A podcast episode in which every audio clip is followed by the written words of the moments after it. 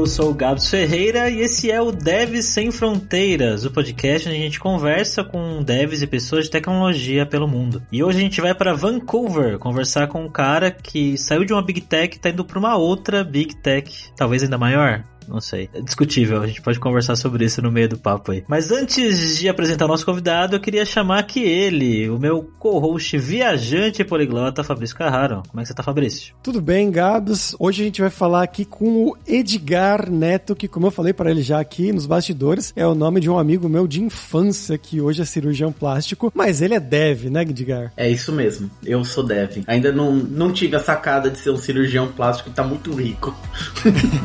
Bora lá pro papo então.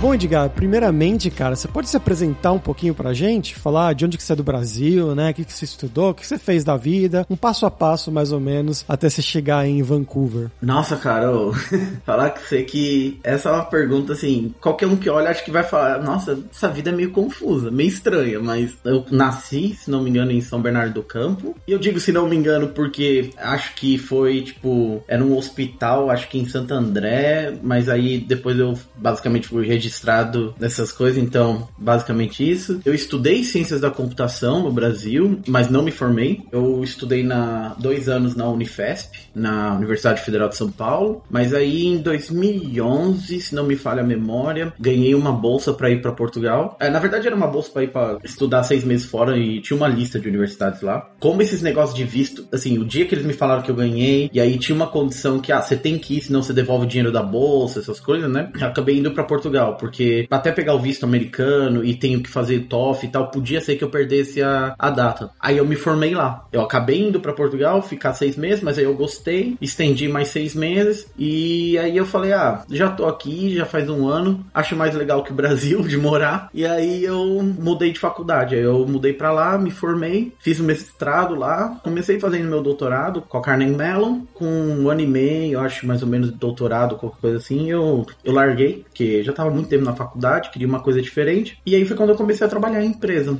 Acho que isso foi em fevereiro de 2016, se não me engano. E aí eu comecei a trabalhar em empresas. Não, não acabei não voltando mais pra faculdade. E você tá então desde quando aí no Canadá, cara? Cara, eu tô desde janeiro de 2018. Acho que vai fazer um 3 anos e 10 meses, mais ou menos assim. Quando você foi para aí, você já falava inglês já? Ah, já, não. Isso aí é, é até difícil pensar quando que eu não falava inglês, cara cara, porque para alguém que faz ciências da computação, trabalha em geral com área de TI, né? É difícil você não falar inglês, porque mesmo quando eu tava na faculdade no Brasil, né? Os melhores livros, né? Digamos assim, você pega os livros mais clássicos, digamos, vai, é, tipo, tem um que é o Introduction to Algorithms, que é o do Corman e tal, tipo, esses livros são tudo em inglês, né? Só uma coisa, sabia que eu entrevistei o Corman lá no meu canal? Caraca, bicho! Vamos deixar o link pra entrevista aí na descrição do episódio. O mais, entre aspas, famoso, porque não é famoso mainstream, né? Tipo, mas, uh, não sei se você conhece um livro, não sei se vocês, assim, vocês fizeram cálculo, ou faculdade em geral, mas, tipo, tem um, uma matéria que é cálculo, né? Cálculo 1, 2, 3, essas coisas. E tem um livro que é um, um, livro de cálculo muito famoso, que é, ele é azul e tal, é, dependendo do volume, se for cálculo 2 é verde e tal. E quem escreve ele é o James Stewart. Eu consegui ter um, entre aspas, um café com esse cara. Ele, se não me engano, foi na. Ele tava na, numa conferência lá em Berkeley. Aí eu acabei indo para lá num paper e eu sentei assim, falei, nossa, o James Stewart tá ali, vou falar com ele. E o cara começou a bater um papo comigo, assim. Mano, foi legal pra caramba, velho. Mas esse do Corman é puta show de bola, cara, isso aí. E ele foi o primeiro cara que eu entrevistei pra uma série que eu tenho no canal lá, e ele é super bonzinho, cara. Super simpático, um cara muito, muito legal mesmo. Ele parece que entende um pouquinho, né, dessa história de ciência da computação, né? Ele parece que ele manja um pouquinho disso aí.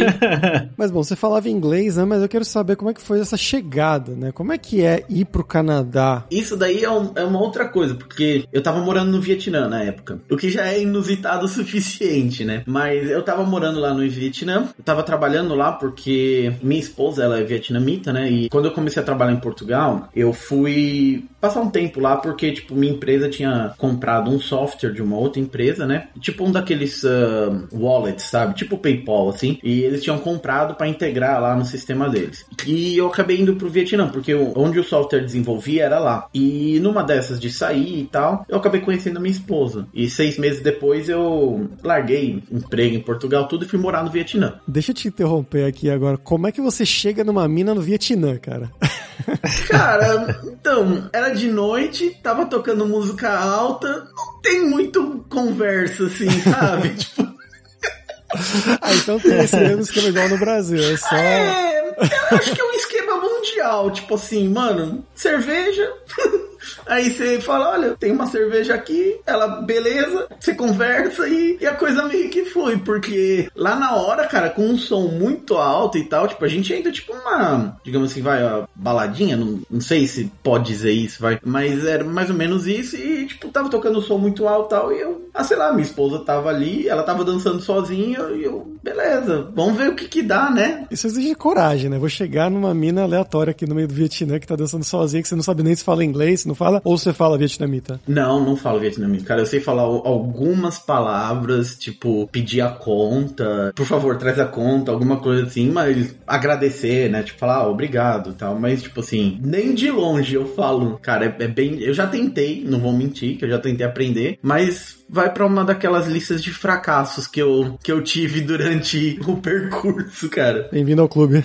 é voltando à, à, pergunta, tipo, eu acabei indo pro Vietnã, eu fiquei um ano e pouco lá. Nisso eu tava morando com a minha esposa, na época já. E aí a, a Amazon entrou em contato porque eles iam fazer um hiring event lá, que acho que é evento de contratação em português. Tipo, a Amazon vira e mexe faz isso, que é tipo, eles pegam, fazem um. reservam tipo uma semana. Você tem um. geralmente é num hotel, assim, ou num lugar, né? E tipo assim, eles entrevistam uma porrada de gente, tipo, nessa uma semana. 200, 300 pessoas mais ou menos nesse nível. E eles trazem gente, tipo, por exemplo, eles escolhem, sei lá, eles colocaram no, na cidade onde eu tava, em Ho Chi Minh, em, no Vietnã. Mas aí eles trazem gente também de outras cidades e até de outros países, dependendo do que for lá perto. E aí eu acabei passando nesse hiring event, eu acabei sendo chamado. E aí foi quando eu vim pro Vietnã, né? Eu peguei o visto e tal, eles... Uh, isso é legal pra caramba, porque eles pagam tudo, né? A Amazon paga tudo. Aí eu acabei indo pro Canadá por conta disso. E foi quando eu... Isso foi em... Acho que foi dia 5 de janeiro de 2018, se não me falha a memória. E aí foi quando eu cheguei eu fiquei na Amazon, fiquei uns, fiquei uns três anos e pouco lá na Amazon. Legal pra caramba, cara. Puta experiência bacana. Essas Big Tech em geral é, é até difícil, assim, tipo, é que falar isso pode soar meio elitista de certa forma, mas, tipo, mano, trabalhar nessas Big Tech é, é tipo, pra quem gosta de, dessa coisa grandiosa, assim, sabe? Tipo, de sistemas muito complexos e ficar fazendo design de sistemas, essas coisas, mano, e os desafios, né? Tipo, de escalabilidade e tal, tipo, que assim, você tem um, sei lá, um código, uma coisa que está fazendo que vai ter, sei lá, milhões ou centenas de milhões de acessos diários, né? Então, tipo, você não pode botar qualquer coisa em produção. É legal pra caramba. É um mundo diferente, eu acho. Você que se interessa aí de trabalhar na Amazon, a gente fez um episódio recente exatamente com esse nome. Como é trabalhar na Amazon, a gente falou com o Felipe, que tá no Brasil, com o Gabriel, que tá em Seattle, e a Fernanda, que tava lá na Holanda, né? Então, só ir lá no devsemfronteiras.tech. E Edgar, só queria ver a linha do tempo aqui, de acordo com a história que você contou. Então você, primeiro, você saiu do Brasil para ir para Portugal. Isso. Ah, beleza. Você ficou um tempo lá, foi pro Vietnã. Isso, exatamente. E depois depois para Vancouver. Isso, aí depois eu fui para Vancouver. E, cara, falar pra você que não tem muito a ver com tech em geral isso, mas uma das melhores experiências da minha vida, cara, foi morar em Portugal. Assim, eu não sei se vocês já tiveram experiência ou, ou alguma coisa assim, mas morar fora do país é legal. Mas se morar fora do país, na Europa, em Portugal, cara, é muito mais legal. Porque, tipo, não só é um país bom de se morar, pelo menos na, na minha visão, eu morei na cidade do Porto, né? Durante uh, cinco anos, se não me engano, ou um pouco mais, mas também é barato. E lá, você meio que, entre aspas, vai, digamos assim, a entrada pra Europa, ou Portugal. E aí de lá, cara, você consegue ir pra muito lugar. Então, assim, o que eu viajei, cara, e conheci de cultura, de gente diferente na faculdade, cara, isso é uma coisa que é interessante até porque eu não via muito no Brasil isso, sabe? Tipo, por exemplo, você chegar na faculdade, sei lá, no meu caso, eu cheguei lá na Universidade do Porto e tal, tá? aí eu comecei a, assim, você começa a se entrosar, conhecer mais gente, etc, né? Aí, tipo, obviamente, gente de Portugal, óbvio, mas, tipo, gente da Polônia. Tinha algumas pessoas, sei lá, eram duas meninas, se não me engano, fazendo intercâmbio da Espanha. Aí, outra pessoa que tava fazendo doutorado, que era do Irã. Outra que era, tipo,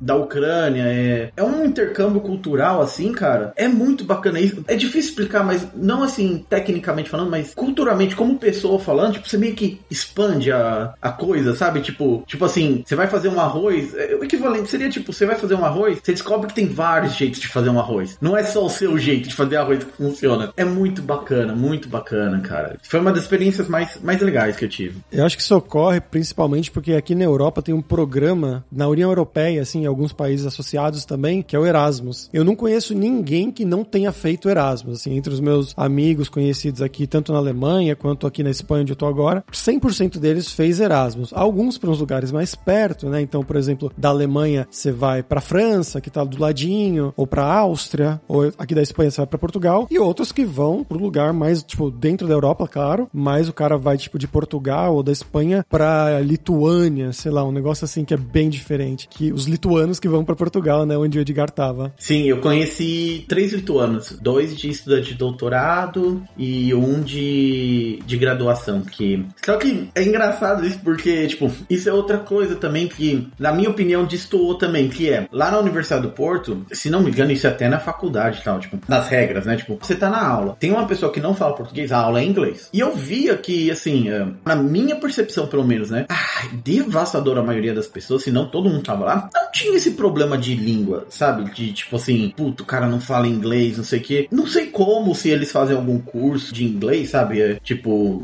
cultura inglesa da vida, vai, o equivalente. Eu via que o pessoal lá era tranquilo em aprender línguas ou em falar línguas diferentes. Isso é uma coisa que eu, que eu reparava que no Brasil não tinha essa facilidade. Eu lembro que tinha uma aula de estrutura de dados na faculdade e às vezes o professor usava termos em inglês, né? Pra falar das estruturas de dados e tal. E eu via que só de ter os termos em inglês, as pessoas, boa parte, ficava meio tipo assim: ah, mas o que, que é isso? Aí o professor tinha que ficar traduzindo e tal. De novo, é uma experiência bem diferente em comparação com o que eu vivi, né, no Brasil.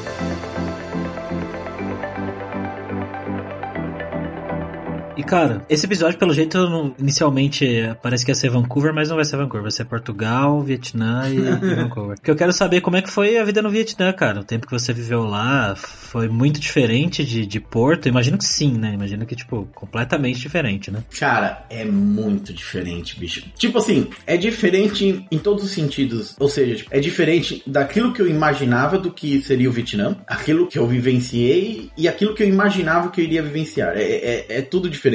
Por exemplo, já começa pela barreira da língua, né? Tipo, não é um país em que todas as pessoas falam inglês. Assim, você se virar num país em que você não fala a língua, vira um jogo de point and click. Basicamente, você vai no restaurante, você tem um menu, você aponta. É um jogo de point and click que a sua vida vira. Isso é uma coisa. Agora, a comida em si também é bem diferente da comida portuguesa. E por incrível que pareça, aqui em, em Vancouver, comida vietnamita é uma coisa muito famosa, bem popular até. Tem restaurante vietnamita, dá pra um pau. A comida lá também era um pouco diferente. Se assemelha, talvez, um pouco a, por exemplo, a algumas coisas japonesas, ah, chinesas, assim. Tem algumas semelhanças em algumas partes, mas, tipo, é, é bem diferente. Tipo, eles têm bastante coisa com caldo, tipo ramen, sabe? Que no Vietnã é chão de pho. Bastante coisa cozida, bastante coisa com ervas frescas, tipo salada, assim, sabe? Eu esqueci o nome da salada, assim, do negócio que às vezes você come, é mentos, acho que é que você come, parece que você comeu, dá um refresco no paladar, assim. A hortelã. Hortelã, isso, isso. Eles fazem salada com isso, tipo, é bem gostoso, assim, é, é bem legal. Mas assim, ao mesmo tempo, pra mim, que, pô, eu, eu nunca comi comida vietnamita e tal, e se eu comer alguma coisa e eu começar a passar muito mal e tal, tipo, lá, cara, assim, o que você imaginar de comida americanizada, western food, né, pro nosso lado, assim, cara, lá tem. Ah, tem McDonald's lá, tem McDonald's, tipo assim, Burger King, essas coisas, essas fast food toda. A costela barbecue americana de Texas Ribs, né, mais gostosa que eu já comi foi lá, cara. Isso que eu já fui pros Estados Unidos algumas vezes e, bicho, não bate a, a que eu comi lá, cara. E o mais incrível, é tudo muito barato. Pra quem é estrangeiro, não pra quem é local, né? Pra quem é local é, é diferente. Mas você recebia em dólar lá? Recebia, entre aspas, em dólar, no sentido de que o meu salário ele fechava o mês com a cotação do dólar. É que, na verdade, assim, o que a gente fazia, eu tinha um, meio que entre aspas, vai, um acordo, assim, com a empresa, que é tipo, vocês não ficarem me pagando, porque às vezes a cotação varia, né? E aí, todo mês comecei a receber um, uns pingados diferentes. Aí eu falei assim, ó, vamos fazer assim. A cotação do dólar eu sei que é mais ou menos estável nisso. Vocês me pagam isso por mês, esse tanto, convertido para moeda local, né? E aí se variar muito, tipo, se vocês verem que varia muito para cima ou para baixo, aí a gente conversa, vê o que faz, mas tipo, para não ficar toda hora, todo mês ficar fazendo uma cotação lá do dia e tal, vocês me pagam mais ou menos uma média desse valor aí que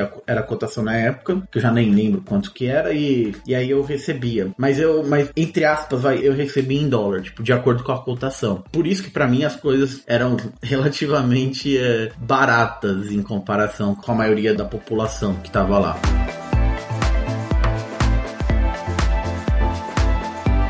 Acho que já que a gente tá falando de dinheiro, eu geralmente faço essa pergunta mais pro final, mas vou fazer agora. Você morou em três lugares bem diferentes até agora, né? Sem contar o Brasil. E eu queria saber como é que é o custo de vida em cada uma dessas cidades aí que você passou. Inclusive, a gente não perguntou em que cidade que você morou no Vietnã, né? Chama Ho Chi Minh City. Em termos de custo de vida, cara, Canadá de longe é o mais caro. Vancouver é, é surreal de caro. E assim, isso vindo de uma pessoa que não ganha mal. Eu, eu vou falar pra vocês que eu não ganho mal, não. Mas Vancouver é bem caro de se viver tipo, é, é bastante taxa, sabe? Tipo, imposto, assim, que você paga. Portugal, em, talvez em segundo lugar, cidade do Porto. Por mais que seja barato, é barato em comparação ao resto da Europa. Só pra vocês terem uma ideia, vai. Quando eu era um estudante em Portugal, eu vivia com pouco menos de 350 euros por mês. Que na época eu acho que eu pagava um 175 euros, 185. Eu dividia apartamento, outras duas pessoas, e eu pagava 175 euros, acho. Aí tinha contas, que é é, água, luz e internet, que a gente dividia. Em três, comida. Uma vida de estudante ferrado, né? De bolso. Mas dava perto dos 350, 360 euros. Isso por mês que eu conseguia, que eu vivia. E tem também o Vietnã, que é o mais barato de todos. Lá é tipo assim, sei lá, eu alugava um apartamento lá no Vietnã com, sei lá, com 500 dólares. E era um apartamento legal até. Sim, não era nada chique, também não queria, mas se quisesse, também não era tão caro. Eu já vi uns apartamentos de luxo, luxo, assim, digamos, vai, pra alugar, assim, num formato mais ocidental, digamos assim, apartamento, né? Por, sei lá, 1.200 dólares, tipo. E, e, era um negócio de luxo. Você pagava duas coxinhas e um Big Big e já morava bem, assim. Eu vou ser honesto com você para falar assim. Como é que eu vou dizer isso? Se eu fosse almoçar e jantar, tomar café da manhã, todo dia fora, num lugar bacana, eu não conseguia gastar meu dinheiro todo. Ainda sobrava para pagar o aluguel, as contas e, e talvez um pouco no fim do mês. Eu não sei se isso é porque eu ganhava bem ou se porque era tão barato assim. Eu sei que tinha um encontro desses dois mundos aí, era uma vida bacana, assim, tipo. Agora sim, falando sério, tipo, se você é estrangeiro, você tem uma formação fora do Vietnã e tal, é, numa faculdade legal, quando você aplica para um trabalho lá, o pessoal vai te pagar bem. Principalmente se você já tá num nível mais senior, sabe? Tipo, é, intermediário para senior, mais perto de senior, talvez, de carreira, assim, o pessoal lá vai, em geral, te pagar bem. Tipo, principalmente porque eles vão fechar seu contrato em dólar. Tem aquela coisa, né? Ah, mas é bem, mas bem em relação a quê? Em relação ao local, né? Você acaba recebendo bem pra caralho. Eu acho que quando eu saí, eu tava recebendo quase 3.500 dólares limpo, americano lá. E lá, cara, tipo, é uma grana legal. 3.500 é, é uma grana assim, dá pra você fazer muita coisa. Na Europa já é uma grana legal, imagino no Vietnã. Mas eu queria saber também relacionado a isso, como é que era a sua comunicação com a galera lá, né? Tipo, você falou que não falava vietnamita, né? Mas a galera lá geralmente fala inglês ou mais ou menos? Bem, bem mais ou menos. É que, tipo assim, a empresa que eu trabalhava lá era uma empresa de fora. Eles tinham sede no, acho que na China, tinham uma sede no Japão, se não me engano, e lá no Vietnã e na Índia. A maioria dos gerentes eram estrangeiros. A grande maioria. Se eu não me engano, eram tipo assim: tinham quatro ou cinco gerentes. Um era vietnamita, mas falava inglês tranquilamente, né? E os outros quatro era, era de fora. Tinha um cara que era alemão, tinham outros três que eram indianos, né? Mas todo mundo ali falava inglês. Agora, quando você ia mais pra dev, dev mesmo, tipo, já era mais complicado. Tipo, geralmente eu falava com, com os né? Com leader lá. E mesmo eles sendo vietnamitas, os TLs geralmente conseguiam falar inglês conseguiam se expressar. Não era o inglês que você falava assim, meu Deus, nossa, que fluente, né? Mas o cara conseguia se expressar e entendia o que eu falasse se eu não falasse muito rápido. Mas agora, assim, abaixo disso, tipo, dev normal mesmo, o cara que, ah, preciso fazer uma task aí, dá pro cara e tal, aí já era, já era mais difícil, tipo, era um pouco mais complicado. Mas, assim, no geral, não tinha tanto problema, porque, por exemplo, o que acontecia às vezes era programação. Então, você senta lá, você programa duas duas, três linhas, o cara entende o que você programou e ele continua fazendo. Então é uma linguagem meio universal, assim, do tipo, olha, preciso que você faça tal coisa. Ah, você não entendeu direito, deixa eu fazer duas linhas aqui. Aí quando eu fazia duas, três linhas, o cara, acho que entendi. Aí ele continuava e fazia. Era o melhor jeito de se comunicar, acho. Era programando, sinceramente. E Gabi, se você quiser ter acesso a esse mundo, sabe o que, que você pode fazer? Você pode se matricular na Lura Língua. A Lura Língua com o curso Inglês para Devs. Exatamente, né? Se você é desenvolvedor, desenvolvedora, quer trabalhar nessa área, ou já trabalha, né? Mas você quer trabalhar para fora, você quer ir para fora para trabalhar em uma empresa no Vietnã, no Porto, em Vancouver, não importa. Você vai trabalhar com pessoas, né? Com seus pares em inglês, provavelmente. E nesse curso você vai ter acesso ao vocabulário técnico que você vai precisar para trabalhar com essas pessoas, diferentes sotaques né, dos Estados Unidos, do Canadá, da Europa, da Índia, enfim, um pouquinho de tudo. E também você vai ter roleplays e situações do dia a dia. Então você vai fazer um daily stand-up, você vai fazer uma entrevista de emprego em inglês ou uma apresentação, você vai ter um pouquinho de tudo isso. Só ir lá em aluralingua.com.br. De falar que isso aí de inglês, bicho, é tão importante, cara. Sem inglês, eu não sei como é em todas as áreas. Tipo, o cara que fez medicina. Não sei, não tenho ideia. Mas pra dev, cara, é super importante. E, ainda mais porque programar é inglês. Não tem como você escrever um for em. Sei lá, eu não sei pelo menos uma linguagem que você escreve for em português, né? Portugal. é. Muito famosa essa linguagem. Até dá para você trabalhar e ser programador, programadora, né? É, ser inglês, mas você vai se limitar, tipo, muito, né? Vários aspectos. Conheço pessoas que até hoje não falam direito, mas, cara, o mínimo realmente não tem como.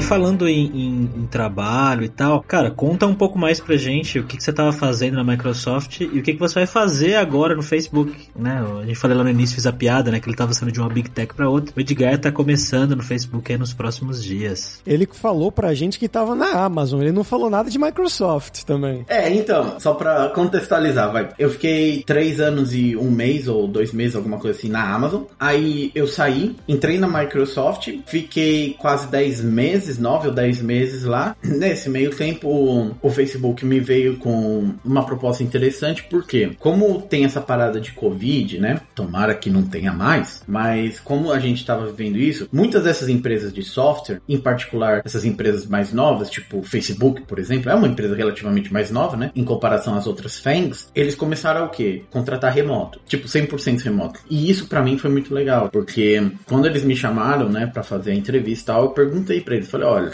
eu hoje eu não quero mudar para os Estados Unidos. Eu tô no Canadá, eu quero pegar, eu já tenho a PR, né, mas eu quero pegar minha cidadania, né? Assim, eu falei para eles, olha, hoje não dá, não quero mudar para os Estados Unidos. Eles falaram, não, não se preocupa. A posição é 100% remota. A gente tem até um escritório aí em Vancouver, mas você não precisa ir. É 100%, 100% remoto. Aí eu falei assim, e como é que fica esse negócio de time zone, né? Porque às vezes você tá trabalhando 100% remoto, mas tem uns caras que, tipo, tá 7 horas de diferença, né? Aí eles falaram, não, normalmente o pessoal que você vai trabalhar e tal, os times, são tudo da costa, né? Lá aqui de Seattle, uh, acho que Califórnia e tal, que é mais ou menos o mesmo time zone, quando muito uma hora de diferença, é tranquilo. E aí foi essa parte interessante que foi o que me chamou a atenção. Respondendo a pergunta, vai. Vamos falar dos dois e, e eu falo também que eu vou trabalhar no Facebook. O que, que eu fazia na Amazon? Eu comecei o primeiro ano trabalhando na parte de payments. Tipo, aqui, eu não sei se, se na Amazon do Brasil tem, mas aqui tem um esquema que é tipo, você consegue aplicar para um cartão de crédito da Amazon. E aí, quando você aplica e ganha aquele cartão de crédito, você ganha descontos, cashback, né? Ou descontos e cashback quando você compra com esse cartão dentro da própria Amazon. É um jeito de você manter o cliente e você circular o dinheiro dentro do próprio ecossistema. Eu comecei no primeiro ano trabalhando nisso. Aí depois, no meu segundo ano e no terceiro, tava na AWS. Aí eu trabalhei no seis meses num projeto lá no CloudFront, que é a CDN da Amazon, né? Depois eu trabalhei no, acho que foi o maior projeto que eu trabalhei na Amazon, que foi no Route 53, é para lançar um produto, uma feature do Route 53, que é de DNSSEC que é basicamente uh, um protocolo de segurança do DNS, mas uh, foi um dos maiores projetos, foi legal pra caramba, porque é aquela coisa, tipo, por exemplo, se você for no,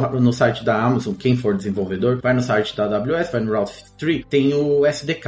Aquelas APIs que estão lá, foi tudo eu que fiz. E é legal pra caramba, porque, tipo, você fez, você vê o seu design, as coisas, tudo lá e as pessoas que usam aquilo. Então, se você ficou chateado com aquilo que tá lá, a culpa é minha. Mas você ficou feliz, bom.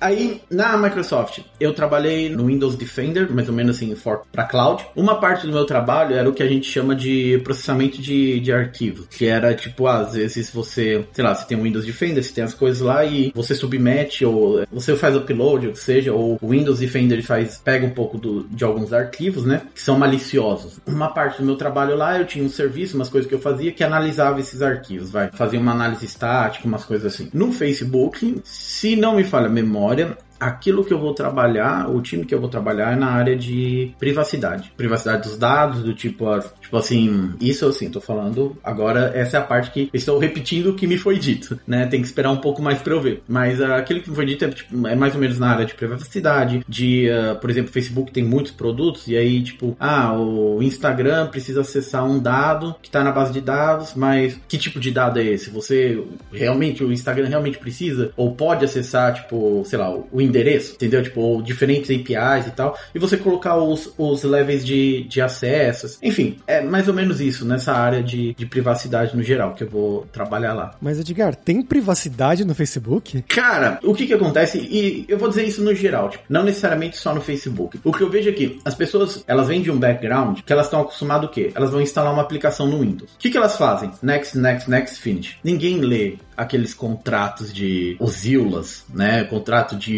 User License Agreement, essas coisas. Ninguém lê. Aquilo que eu vejo é que elas replicam esse comportamento para todo o resto. Então, tipo, o cara vai instalar uma aplicação no celular dele. O que, que ele faz? Allow, allow, allow, request permission, allow, allow, permito e pronto. Aí quando você vê, o cara deu permissão para aplicação pegar toda a informação do contatos da, de tudo dele, né? Tipo, e, e isso é um comportamento que eu vejo que é padrão. E é a mesma coisa, por exemplo, quando você faz uma conta no, no Instagram, no Facebook. Tipo, a pessoa ela vai lá, se não me engano, no Facebook, no Instagram, quando você faz a conta, uma das primeiras etapas ou vários indicativos te falam: olha, ajeita suas configurações de privacidade. Ah, quem que pode ver, quem que não pode ver e tal, essas coisas, né? Você quer partilhar dados etc. Só que as pessoas elas não fazem isso. Elas simplesmente, ah, tá bom, tá bom, vai, vai, vai, vai, vai. Só quero clicar e fazer o upload da minha foto. Entendeu? Tipo, e aí você fica com essas configurações e você não mexe. Por exemplo, no meu Facebook, cara, eu tenho aquilo de um jeito que, assim, se você procurar, você não. Difícil você achar. Assim, e, e, se você achar, tipo, não mostra nada. Se você entrar direto com a URL, por exemplo, do meu perfil, você nem consegue ver. Vai aparecer uma mensagem assim: ah, você não tem acesso para ver esse feed. Você nem vê minha foto, se não me engano. Mas aí vem aquela coisa, né? Você quer ter o trabalho de fazer tudo isso? Tipo, de, de configurar isso, aí você vai ter que ler, você vai ter que. Ah, isso aqui é assim, ah, deixa eu configurar e tal. Mas. E também porque, assim, tipo, você tá numa rede social, será, será que o objetivo é você não deixar ninguém te descobrir também? Tipo, uh, não, não sei, assim, é, é, não tô querendo tomar partido nem nada, né? Mas é um, é um comportamento que eu vejo, que as pessoas elas não, elas reclamam muito, falam muito de privacidade, mas elas mesmas não fazem o mínimo. Por exemplo, isso é um exemplo que aconteceu recentemente. Aqui no Canadá, aqui em Vancouver em particular, tem muito scam, né? De gente que, de ligação falando, olha, nós estamos te ligando da Receita Federal, equivalente, vai, Receita Federal no Brasil, você tem uma pendência, você tem que nos ligar de volta nesse número e blá blá blá. Tem gente que liga. E tipo, e não só liga, mas dá o equivalente assim. Você vai ligar e a pessoa vai pedir, olha, você, antes de continuar, precisa do seu nome completo, data de nascimento, RG CPF. E os caras dão, o pessoal dá. E aí tem cartão clonado, tem um monte de coisa que acontece, né? E as pessoas não se dão ao trabalho de tipo de checar se, ah, esse número. Tipo, hoje em dia, por exemplo, se você põe um número de telefone no Google, a grande probabilidade, de, sei lá, de às vezes aparecer uns resultados que te diz, ah, esse número é scam. Mas as pessoas não fazem isso, tipo, conheço gente que cai em golpe de WhatsApp até hoje, tipo, de, ah, olha esse link, não sei o que. Aí o cara vai lá, clica e começa a dar, ah, ok, ok, só quero ver o vídeo, vai.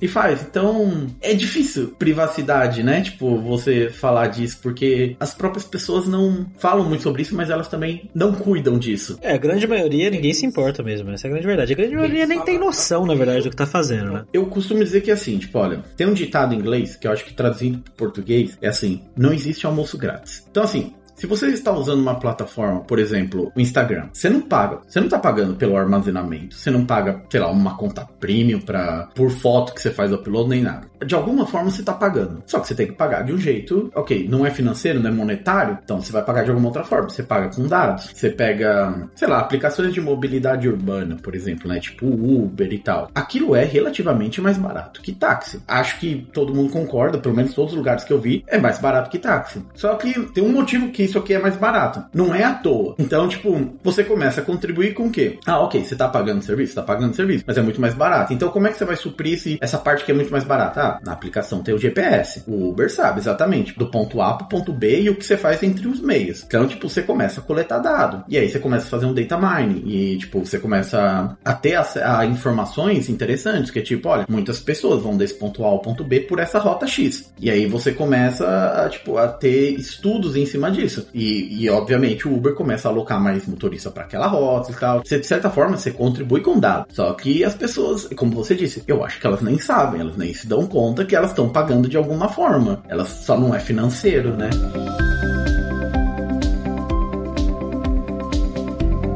Edgar, pra gente fechar aqui agora, agora é a hora do perrengue, que é quando a gente pede pros nossos convidados contarem histórias engraçadas, gafes, micos, que tem acontecido com você, pode ser tanto de Portugal, quanto do Vietnã, quanto aí do Canadá. Aconteceu uma coisa uma vez em Portugal, lá no Porto, tem aquelas lojas são outlets, né? Tem um shopping de outlet lá, tem várias lojas. E tinha uma que era da Ralph Lauren, que é aquela marquinha do, do cavalinho lá, com o cricket lá, sei lá. Eu fui lá e eu queria comprar um bottom, né? Sabe bottom que põe aqui na na, camisa e tal, né? E eu queria comprar um bottom daquilo. E no Brasil, se não me engano, o nome é um broche, né? Um brochezinho aqui. E eu falei pra mulher: Olha, moça, desculpa, eu quero comprar um broche. E a mulher ficou me olhando com uma cara muito estranha. olhando assim pra mim, a cara falando: Não, você não tá falando isso pra mim. Aí eu olhei pra não, moça, desculpa, não sei se você tá entendendo, mas eu quero comprar um broche. Tipo, eu acho que é o que? Uns 10, 15 euros, um broche. Aí a mulher ficou olhando assim: Não, não, isso. Aí ela começou a falar: Não, mas isso que tá dizendo é um absurdo. Fogo, eu preciso de respeito, isso aqui é o meu trabalho e não sei o que, papapá. E eu olhei assim, mas moça, é só um broche. Tipo, qual que é o negócio? O resultado foi: um broche em Portugal é um boquete. Ah. A mulher achou que eu queria mesmo comprar um desses com ela por 15 euros. Quer dizer, ainda achou que eu tava tentando baratear isto. Pechinchando. Pechinchando ainda por cima. Eu tava achando que era o broche dela. Não, não, ah. não, não, não. Era esse. Teve uma vez que a, eu tava pra entrar no correio, tinha uma senhora, eu perguntei, olha, onde. Como é que eu faço pra ser atendida? Ela falou assim: ah, você tem que entrar na bicha. Fiquei olhando assim, na bicha. É, na bicha. Não tá a ver a bicha ali. Aí quando eu fui ver, ah, a bicha é uma fila. Aí, mas eles falam, a senhora lá na mais velhinha falava bicha. Outros mancadas que você dá, que é tipo pedir durex. Não peça Durex. Durex é no Brasil. Você pedir um Durex, na, eh, por exemplo, no supermercado, pra uma atendente, fica chato, porque Durex é marca de camisinha lá. Clássico. E isso aí é coisas que eu já fiz, né? Mas acho que eh, eu me superei nessa do, do broche.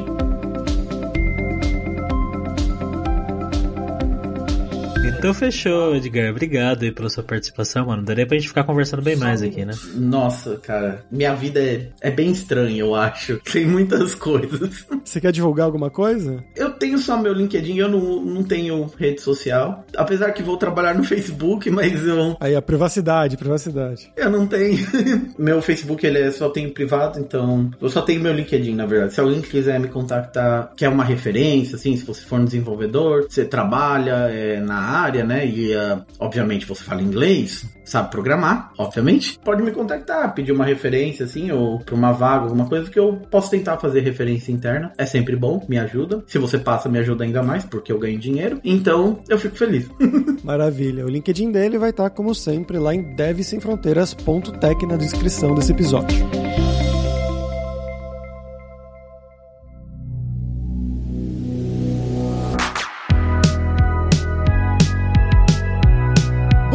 Por hoje é isso. Thank you very much pela sua audiência. E se você gosta do Deve Sem Fronteiras, recomende para cinco amigos, dá cinco estrelas lá na Apple, segue a gente no Spotify para nossa comunidade crescer sempre cada vez mais. E não deixe de conhecer a Lura Língua para você reforçar o seu inglês e o seu espanhol e dar aquela força, tanto no seu currículo quanto na sua vida profissional. Algo que o Edgar destacou muito bem durante o episódio, né, de quanto foi essencial para ele o inglês, tanto em Portugal, mas também no Vietnã e principalmente, é claro, agora em Vancouver, lá no Canadá, para trabalhar na Amazon, para trabalhar na Microsoft Microsoft e no Facebook. E só lembrando que o 20 do Dev Sem Fronteiras tem 10% de desconto em todos os planos. Então vai lá em aluralingua.com.br barra promoção, barra Dev Sem Fronteiras e comece a estudar com a gente hoje mesmo. Além também, é claro, da alura.com.br que tem mais de 1.200 cursos de tecnologia, principalmente na área de programação, com as tecnologias que você vai usar para ser um desenvolvedor ou uma desenvolvedora, começar na área, se aperfeiçoar na área se você já está ali no nível básico, no nível pleno. E também tem curso de como você criar o seu currículo em inglês ou em espanhol para mandar para o exterior. Então, com certeza vai ter o um curso para você. E se você curtiu as músicas de abertura e fechamento, você quer uma trilha original para o seu podcast, vídeo, seja lá o que for, você pode contatar o nosso Rick Produtor. O e-mail dele é producer.rickster.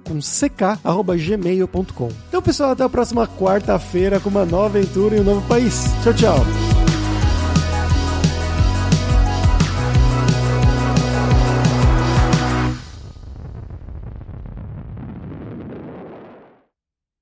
Este podcast foi editado por Radiofobia, podcast e multimídia.